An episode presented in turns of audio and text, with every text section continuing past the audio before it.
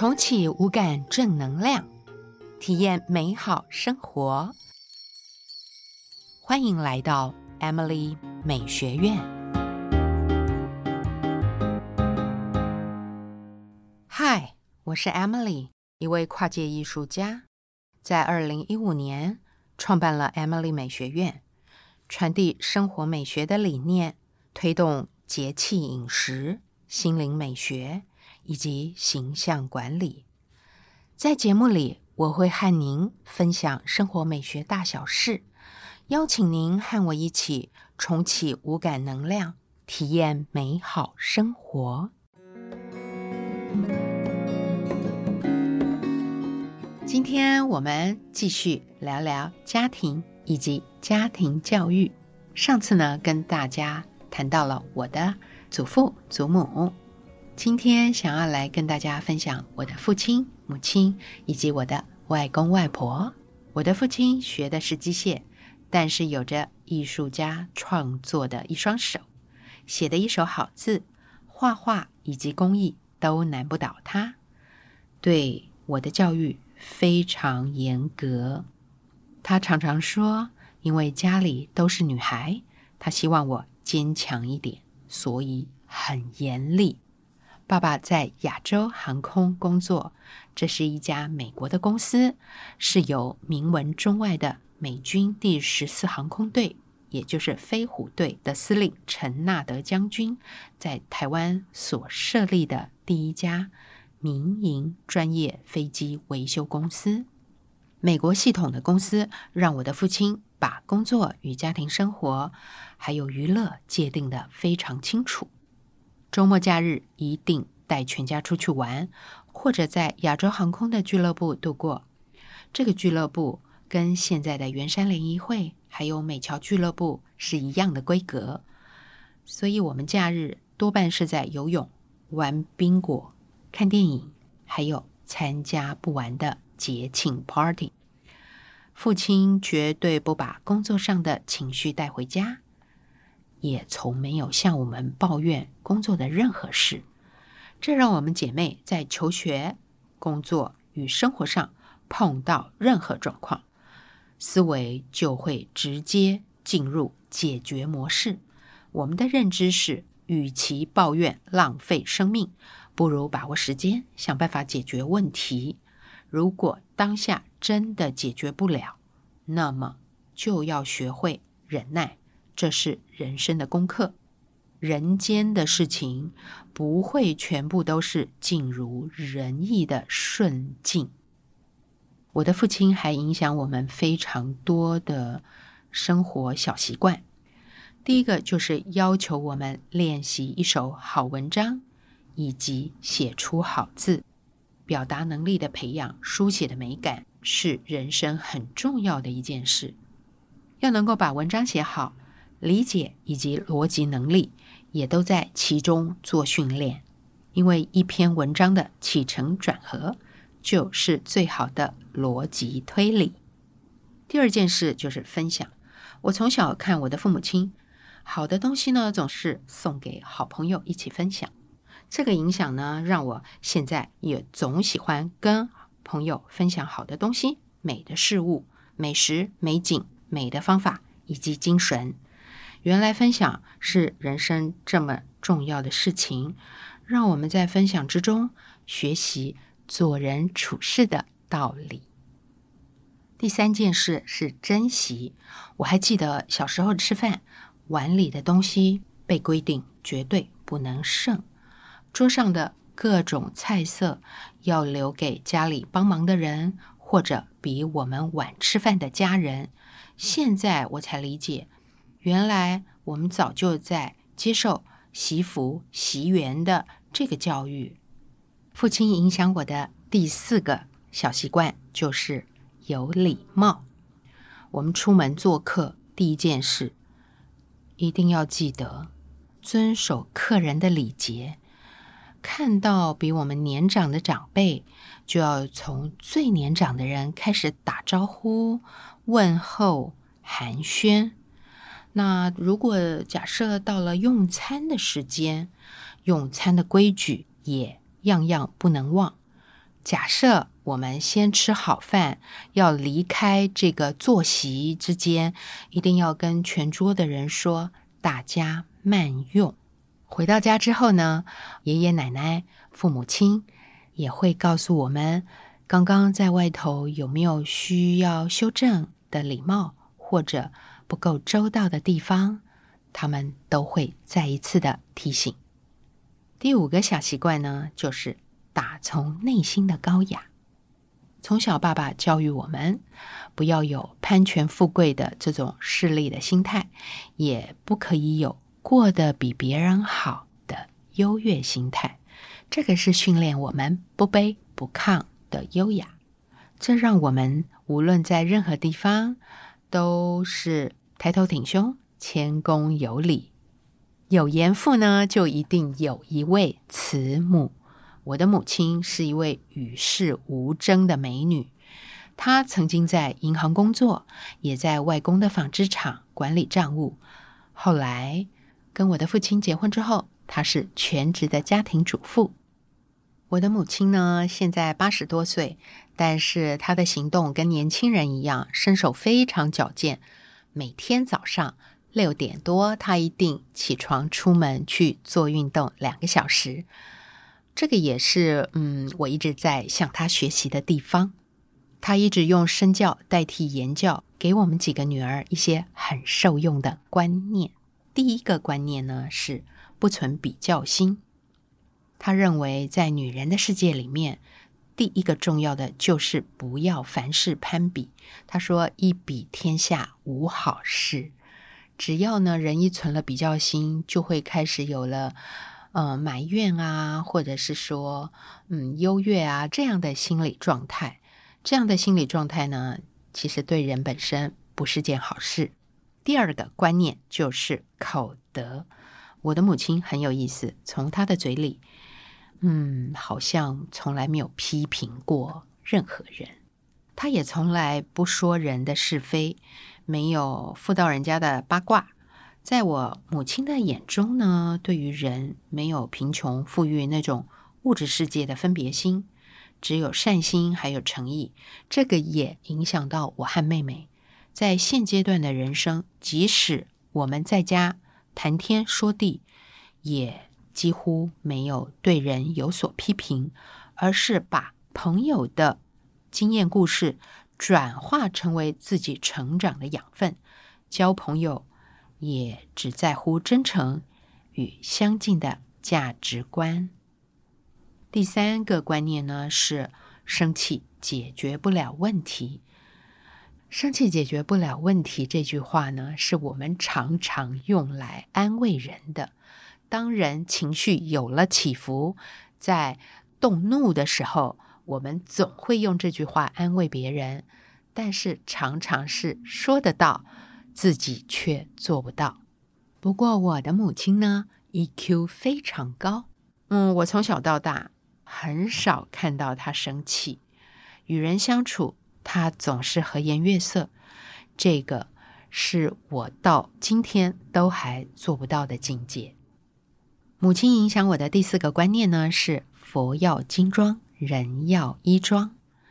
妈妈的个人美感实践呢，很到位。连出门买菜都是要穿着得体，这个呢，我认为是在人间生活视觉美感的传达基础。从小受到妈妈这样的影响，以至于我们今天无论任何时候，我们都希望自己的形象管理是很到位的。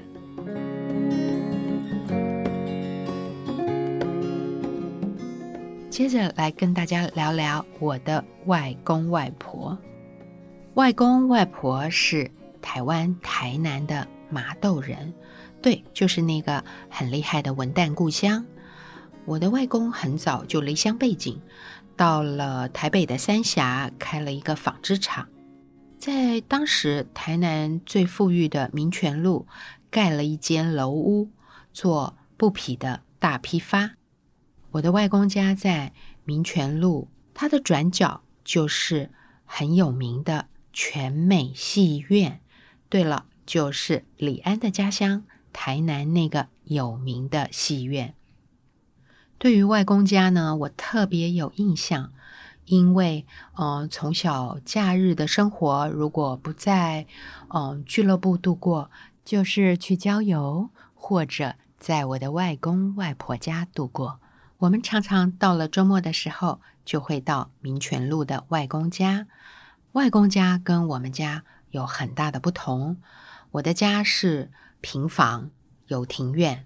外公家呢是在市中心市区，然后是楼房，它有的是顶楼的一个花台。关于嗅觉让人回忆起童年时光的普鲁斯特现象，我在外公外婆家得到了印证。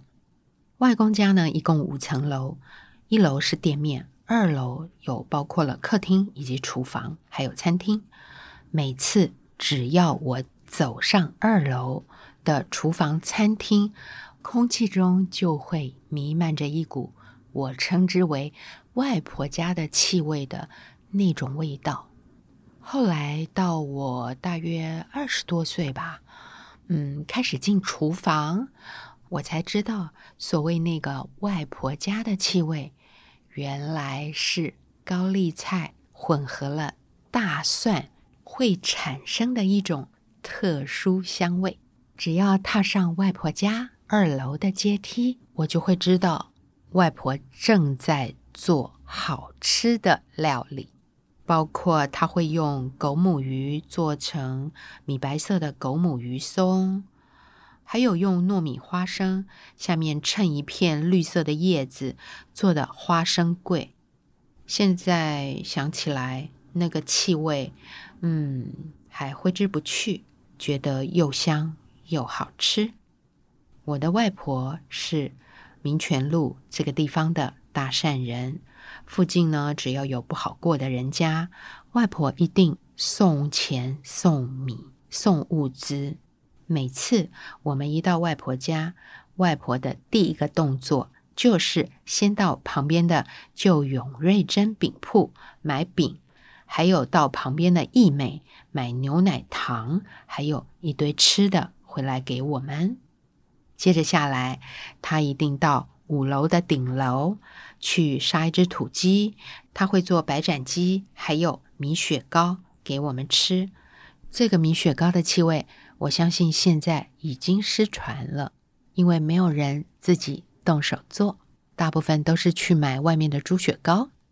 我的外公呢是嗯受日本教育的大男人主义者，他非常好客，声音低沉洪亮，而且非常威严，只会用闽南语跟我们交谈。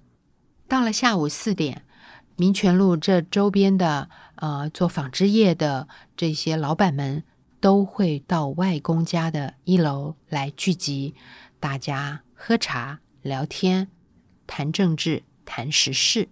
也聊聊生意经，大家交换意见，几乎都是到了傍晚才散场。然后每次呢，到了节庆啊、生日的时候，我的外公就会请阿霞饭店来办桌，在一楼、二楼摆个好几桌，我们就会吃到跟在家里面不一样的台湾式的美味。所以呢，我到现在，嗯，好像也受到外公的影响，就是我也非常好客。常常请朋友来到家里做客，我认为在家里面一起用餐就会有家人一般的情感。我的外婆影响我的部分也很深远，包括我天使的钓竿计划、实验美学的这个公益的教学项目，还有展览播出一部分的盈余给家福基金会，这个我相信都是受到我外婆的影响。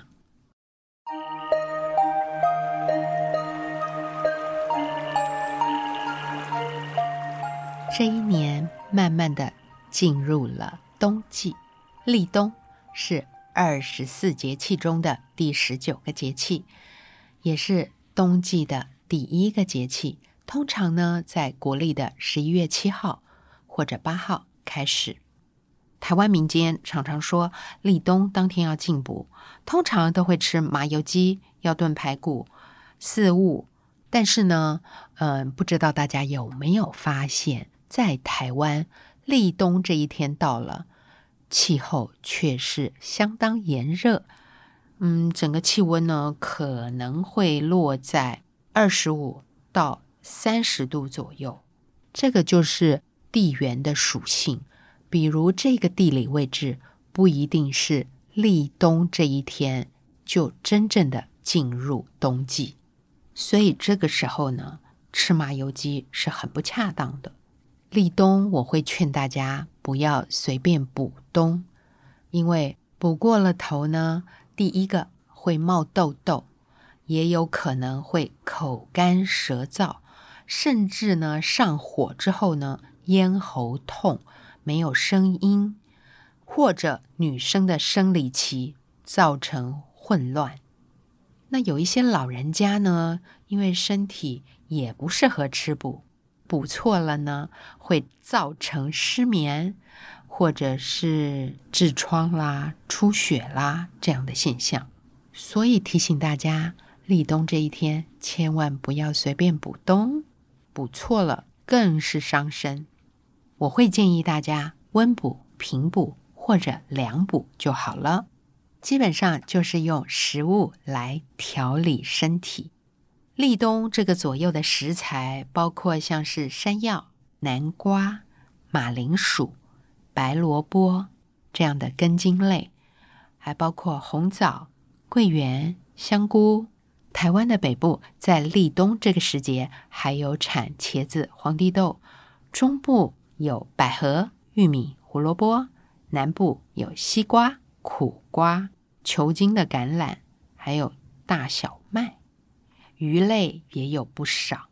我今天就来教大家做一道立冬的汤品——鲈鱼的解构与结构。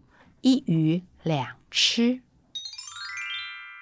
一条鲈鱼可以有哪两种吃法呢？第一道就是姜酒鲈鱼萝卜片汤，第二道是清煎鱼片。食材的备料：第一就是鲈鱼，第二就是老姜、青葱、蒜苗以及香菜，第三是米酒，第四是海盐，第五是莴苣，第六是鸡蛋，第七是枸杞。第八是白萝卜一条，第九是红柚。接下来跟大家说明料理的步骤。第一个步骤就是片，一片两片的片。这个步骤意味着我们必须要解构这个市场买来的新鲜鲈鱼，或者可以请鱼贩代劳。通常我都会请，呃，市场的鱼贩把鱼本身两侧的鱼肉片下来，基本上就是叫做肉骨分离。我们把鱼骨归鱼骨，鱼头归鱼头，鱼肉归鱼肉。一条鱼会有两片鱼腓力，一片鱼腓力大约可以片成四到五片的鱼肉。第二个步骤呢，就是腌，用少许的海盐、米酒，轻轻的腌上鱼骨、鱼片，大约二十分钟。腌好的鱼片，我们可以在这个时候把鸡蛋打散，这个鸡蛋放在碗里面，把所有的鱼片跟鱼骨浸泡在打好的鸡蛋蛋液里面。第三个步骤。是做白萝卜的处理，白萝卜必须要去皮。接着下来是一切四，把白萝卜用刨刀刨成长条的片状。第四个步骤就是煎，嗯，锅先烧热了，加少许的橄榄油，将裹上蛋汁的鱼片放入锅中，轻轻的煎它。煎到两面黄全熟，就可以夹起来放在盘中备用。等会儿要摆盘。接着下来呢，就是煎鱼骨以及鱼头的部分，煎到两面黄八分熟，加上葱还有姜，继续煎一会儿，再加上滚开水熬煮二十分钟之后，加入萝卜片，煮大约五分钟就可以了。所以在这道菜，我们是把鱼肉做成清煎，鱼骨、鱼头拿来熬汤。在这个早晚温差比较大的季节，我会建议大家在晚餐的时候喝这道汤品。全家人呢围在桌边一起喝热腾腾的汤。这个鱼片我们可以做更新的摆盘诠释。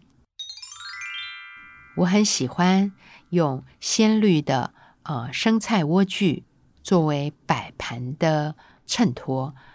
这道菜呢，画龙点睛的亮点就在于鲜绿色的莴苣当做是一个盛装鱼片的器皿，鱼片摆在莴苣上面是一个黄色跟绿色的对比。这个时候再加上。红釉略带粉红色的釉肉装饰以及衬托放在鱼片的旁边，这个色彩激荡，属于比较轻柔的色彩，在立冬有淡淡温暖的张力。那在吃的时候，就是整个莴苣包着煎好的鱼肉以及粉红色的红柚一起吃，甚至可以撒上一点点。白胡椒提味，在这个鲈鱼的解构与结构中，这道料理可以说是中西合并的一道料理。中菜可以西吃，鱼片可以搭配上生菜的莴苣，再加上一点点新鲜的水果。那传统的部分，中餐的部分呢，就是在于这一碗萝卜片、鲈鱼骨熬出来的汤。香浓可口，全家人都会非常喜爱。